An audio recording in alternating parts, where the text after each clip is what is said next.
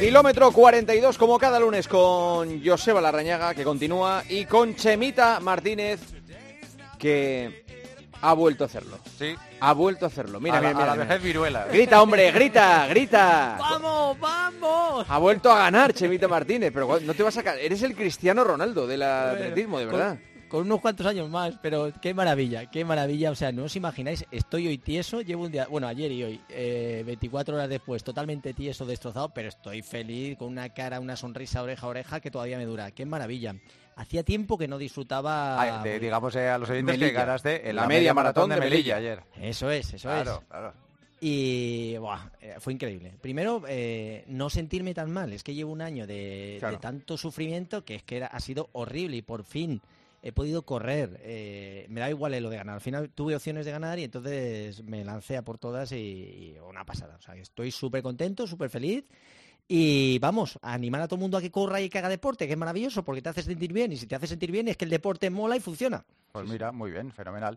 Pues es la gran noticia del fin de semana en el mundo Sí. del atletismo. Si ya no tenemos nada más que En general, en el mundo del ya nos podemos ir ya, Sí, si es que no hay, no hay- efectivamente. no hay nada más. A partir de aquí es todo peor. Oye, el, el quilombo que se va a montar en Valencia el 3 de diciembre, ¿eh? Con la con el maratón. maratón de Valencia. Mm. Es, yo, yo estoy convencido de que se va a convertir en el mejor maratón del mundo. Y no le va, no le, no le va a faltar mucho, mucho tiempo para ello. Es que los dos últimos que han confirmado su presencia son Joshua Cheptegei y Kerenisa Bekele. Es que son dos pedazos de cracks mundiales. O sea, Cheptegei, campeón olímpico de 5.000, el récord man mundial de 10.000, Bekele, tres oros olímpicos, cinco oros mundiales. Lleva, eh, y todavía nos faltan algunos nombres. Va a ser el mejor maratón del mundo. Sí, bueno, yo, yo tengo la... Chetegui es de esos atletas que se espera que ya Por cierto, primer maratón de Cheptegei, ¿eh? Va a ser el primero y ya se espera que haga una burrada. O sea, yo creo que ya estamos todos esperando que baje de esas dos horas dos, que sería a lo mejor un debut, eh, es lo que se espera, ¿no? O que haga una auténtica locura, porque estamos hablando de, bueno, tiene el récord del mundo de, de 15 kilómetros, que hoy se le ha igualado su compatriota Kiplimo eh, este fin de semana, que ha corrido 15 kilómetros en 41 minutos 5 segundos, a 2, cinco- a 2.44 creo que sale. Y, desde luego yo creo que va a ser pa- para mí, decías Bekele, yo creo que Bekele llega ya en eh, sus últimos eh, coletazos que le quedan. eh, Sí, lo que pasa es tiene- que verle solo correr a Bekele ya, claro, ya es un Yo creo que extraordinario. simplemente esa ganar no esa- ganar, claro, pero el esa verle- foto la añade salida, pero bueno, yo creo que él, está pensando, soñando con ir- acudir a los Juegos Olímpicos, pero es un atleta que durante toda su trayectoria siempre ha estado intentando batir récords del mundo en pista y bueno, antiguamente no tenía las super zapas que se tienen ahora y lógicamente ha tenido muchas lesiones, muchos problemas de tendones y yo creo que este, estos últimos años que le quedan, pues le ha sido complicado. Se ha cambiado de marca deportiva, con lo cual va a debutar con, con una marca nueva en Valencia y eh, yo tengo que reconocer que no tengo unas expectativas tan altas con Bekele como, como Cheptegei, que yo creo que, que vamos, que está, que está llamado a, a hacer una marca que, como dice Joseba, se puede convertir Valencia en una de las grandes eh, dentro del mundo. Yo estoy convencido que sí, cuestión de tiempo, porque dinero lo Sí. está poniendo cada año y están mejorando. Y desde luego va a ser la gran cita, la mejor maratón de España, una de las mejores de- del mundo y por qué no soñar que pueda ser un mayor, que yo creo que es lo que pues eh, aspira a Valencia y todos aspiramos a tener un mayor aquí en España. Claro, es que además a, la- a los corredores les gusta mucho el recorrido, porque es un recorrido bastante plano y se hacen tiempos espe- espectaculares. Bueno, ya tenemos récords del mundo en, distancias- en distancias más cortas, o sea que... Y tiene, y tiene algo, tiene algo que, que no tienen todas las maratones, que es esa llegada en la alfombra azul, la ciudad de las artes. Creo Sí. que esa foto, o sea, muchas maratones dices tú, ostras, el tener esa foto final, yo creo que esa auténtica maravilla hace que, que la gente se anime por tener esa foto final, ¿no? Y, y aparte de que es un circuito totalmente plano, hay mucha gente animando en Es el bonito, es circuito. bonito, sí. Muy bonito. Es, Mm. eh, esa foto final yo creo que la, la gente sueña con ello y si puede hacer marca, mejor que mejor. Eh, hemos tenido el Campeonato de España de Clubes de Cross en Soria, ha ganado el Playas de Castellón y, y vamos al tema del día. Es que estaba Chema muy eh, interesado en hablar hoy de los picos de forma de los atletas. Al hilo de lo que está pasando en el mundo del fútbol, Mm. de toda la carga de partidos que llevan, es decir, cómo planifica un atleta sus picos de forma, cuántos picos de forma hay a lo largo del año en un atleta, si hay más de uno, y cuánto tiempo duran y cómo se consiguen. Así que ese es el tema de hoy. Vale. Sí, fíjate, cuando hablamos de deporte de, como el fútbol, ¿no? que son, eh, al al final tienes que hacer planificaciones cíclicas porque necesitas estar en eh, no un pico de forma al 100%, sino durante todo el año ah, en, en un nivel que sea aceptable, pero no súper. Entonces, en deportes individuales sí que tienes que jugar más con, con esos estados de forma. ¿Cuántos picos de forma se pueden encontrar o se pueden llegar a hacer a, a lo largo del año? Pues mira, por ejemplo, una persona, un aficionado normal y corriente, pues realmente solo podría hacer un pico de forma durante el año. Tendría que hacer una parte de preparación genérica otra parte más específica y luego la, parte más competitiva, por así decirlo, teniendo el tapering, donde eh, tienes que descansar un poquito para llegar en las mejores condiciones, y luego habría que dejar otra parte de descanso. Con lo cual, una persona aficionada, con un pico de forma al año sería más que suficiente. ¿Cuánto tiempo se puede aguantar? Pues aguanta días. O sea, estamos enterando durante todo el año para que ese pico de forma, ese momento en el cual el cuerpo a nivel físico-mental está en plenas condiciones, se aguanta pues a lo mejor de varios días a, varias semanas. Esto en función de lo que hayas entrenado. Solo lo puede aguantar un pico de forma durante el año una persona aficionada. Si estamos hablando de una persona a nivel medio, como vosotros, que sois deportistas medios... A mí déjame un aficionado.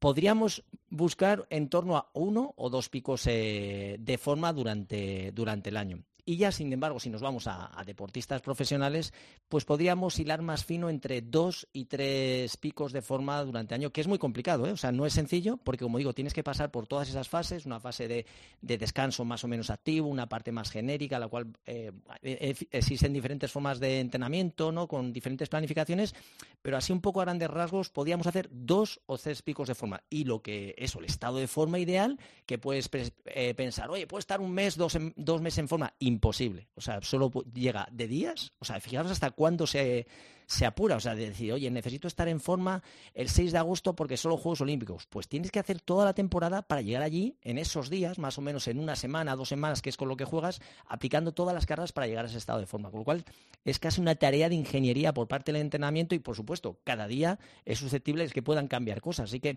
entre el entrenamiento es un arte y es muy difícil, muy complicado conseguir que un deportista esté en el máximo nivel y en ese estado de forma que, como digo, dura muy poquito. Es que todo eso lo marca luego las lesiones, claro. Sí, y antes supongo que sería más intuitivo, que sería más cuestión de sensaciones, y ahora está todo tan medido eh, con la potencia, con el ácido láctico, con no sé qué. es que, claro, es que sois casi hojas de Excel, los atletas. O sea, prácticamente los entrenadores saben cómo vais a rendir o el tiempo que vais a hacer en cada carrera eh, de antemano. Además, con todos los datos, con toda la inteligencia artificial que hay, el entrenamiento aplicado en el mundo del ciclismo con los vatios, también en el mundo del atletismo, esas tomas de ácido lático para ver si estás entrenando, si tu cuerpo está asimilando lo que estás entrenando, esos periodos en los cuales tienes que descansar. O sea, sí que es verdad que antes era mucho más intuitivo, el entrenador estaba, pues como recordamos así, con el crono en la mano, mirando la pista, y lógicamente hoy en día ha evolucionado todo y prácticamente se lleva al milímetro. También las ayudas médicas que pueda haber, todo está muy controlado de tal manera que lo que se persigue es el máximo rendimiento y, eso requiere una profesionalización y una especificidad tremenda, con lo cual se aprovechan todos los medios que, que tenemos ahora a nuestro alcance para servir, que sirvan para que ese deportista pues cumpla con esas expectativas que tiene. Oye, una duda que tengo. Eh, en tu caso, por ejemplo, ¿la alimentación cambia en busca de ese pico de forma o mantenéis todo o comes lo mismo todo, el año? Eh, normalmente, eh, salvo, si os acordáis, antiguamente los ciclistas dejaban de entrenar, competían y luego estaban un mes o dos que dejaban de entrenar y decían, venían, no, yo he cogido un par de kilos. Eso también ha cambiado, como estaba diciendo Juanma antes, que ahora ha cambiado absolutamente todo y antes también en el mundo del fútbol se los futbolistas iban a, a, sus casas durante Navidades y venían con un kilo dos de más. Hoy en día los deportistas yo creo que se cuidan absolutamente durante todo el año y en el momento que nos están, que tienen vacaciones, siguen cuidando, yo creo que, hombre, algún capricho o alguna cosa que se peguen, pero no es como antes y eso también ha evolucionado bastante porque las exigencias del deporte son tan extremas que vienes de vacaciones y tienes que estar otra vez compitiendo en el máximo nivel. Y si no te has cuidado, si tienes una mala alimentación, eso repercute en tu musculatura, en, tu estado de forma y lógicamente lo que no quiere la gente es lesionarse y por eso hay tantos cuidados y de hecho que la mayoría de los deportistas en deportes como el fútbol, que son deportes de equipo, pues tienen su preparador físico y luego tienen todos un entrenador en casa que les ayuda para mantener ese estado óptimo ideal que lógicamente lleva consigo la nutrición, cuidado especialmente, el descanso que es clave, el no beber alcohol, tantas cosas que hay que hacer para que no se provoquen esas lesiones que desgraciadamente pues están apareciendo eh, fruto de que el deporte de máximo nivel son muchas exigencias, existen muchos traumatismos, muchas intensidades, sometes a la musculatura a mucho esfuerzo y eso lleva consigo que tienes más riesgo de que, que tengas esas lesiones que desgraciadamente pues nadie espera, que es eh, lo peor que le pasa a los deportistas. La consulta de Chema Martínez en el kilómetro 42, vamos con ella.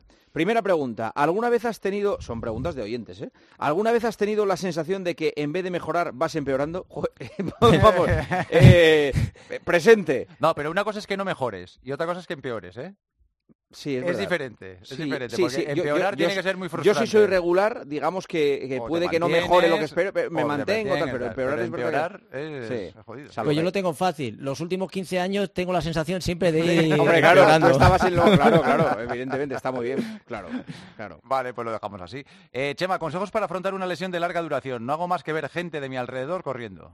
Pues esto sí que es complicado. Cuando tienes una, al final la lesión es una montaña rusa emocional. Hay días que te encuentras mejor porque ves que un poco de luz, pero al día siguiente tienes una recaída y vuelves al hoyo, así que te pasas como una montaña rusa arriba y abajo. Yo creo que tienes que ser muy paciente, fijarte objetivos más a corto plazo asequibles y no pensar en la recuperación final. Como cuando preparas una maratón que no puedes salir pensando en, en que vas a llegar ya cruzando la meta, que tienes que ir pensando con objetivos previos, pues más o menos así. O sea, que no te vuelvas loco pensando en el final, sino ir cumpliendo pequeños objetivos paso a paso que uno te lleve al otro de tal manera que sea un poquito más fácil. Porque lo peor que puede pasar es tener una lesión larga para un deportista que de verdad que se pasa tremendamente mal. Son muchos momentos eh, de bajón estás inaguantable, eh, mentalmente no te encuentras bien, lógicamente no puedes hacer lo que más te gusta y, es duro, es difícil. ¿eh? Y superarlo a nivel mental casi es o igual o casi peor que la parte física. ¿El descanso entre series parado o en movimiento? Esta pregunta te la repiten muchas veces, ¿eh? Sí, a ver, yo, yo, digo una cosa, normalmente es las intensidades, el volumen, vas jugando un poco en función del tipo de objetivo que tengas. Eh, cuando vas más rápido, tú imagínate, tienes unas series que tienes, tienes que ir rápido, estás eh, cerca de tu ritmo de competición porque quieres estás cerca de tu momento de forma.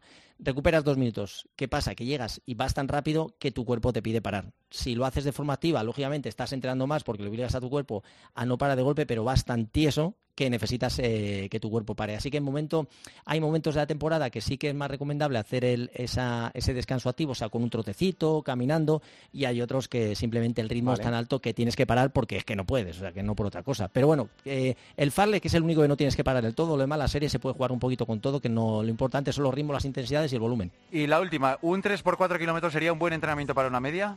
Sí, todos los entrenamientos son buenos para la media. Es volumen, estamos hablando de 12 kilómetros, estamos hablando de tiempo lo suficientemente importante para mantener ese trabajo que estemos haciendo aeróbico, a lo mejor de potencia, cualquier cosa. O sea, que a mí es un entreno que, me gusta, 3 por 3000, 4 por 2000, 2 por 5000. O sea, ese tipo de entreno de volumen funciona para una media, para una maratón o incluso para un 10.000. Chemita, ganador, eh, disfrútalo. ¿Cómo lo vas a celebrar? ¿Qué vas a hacer esta semana? Comer y eh, beber como un animal. No, no, una palmerita de chocolate que ha caído, que hoy en casa ya tenía tres palmeras, mi vecina me ha traído tres palmeras de chocolate para que lo disfrute y para que la saboree bien, así que ya he empezado hoy con la primera, así que me las eh, iré durante toda la semana, ¿eh? no las tres de golpe, que si no es mucho. Oye, no quiero decir nada, pero eh, de agosto aquí he bajado 7 kilos. Siete. Vamos. ¿Qué habrás hecho hasta agosto? imagínate cómo estaba en agosto. imagínate cómo estaba en agosto. Pero siete está muy bien, ¿eh? está, muy bien, muy bien. Sí, sí, siete. Eh, Chema, nos vemos el lunes. Un abrazo. Hasta luego, Joseba. Adiós.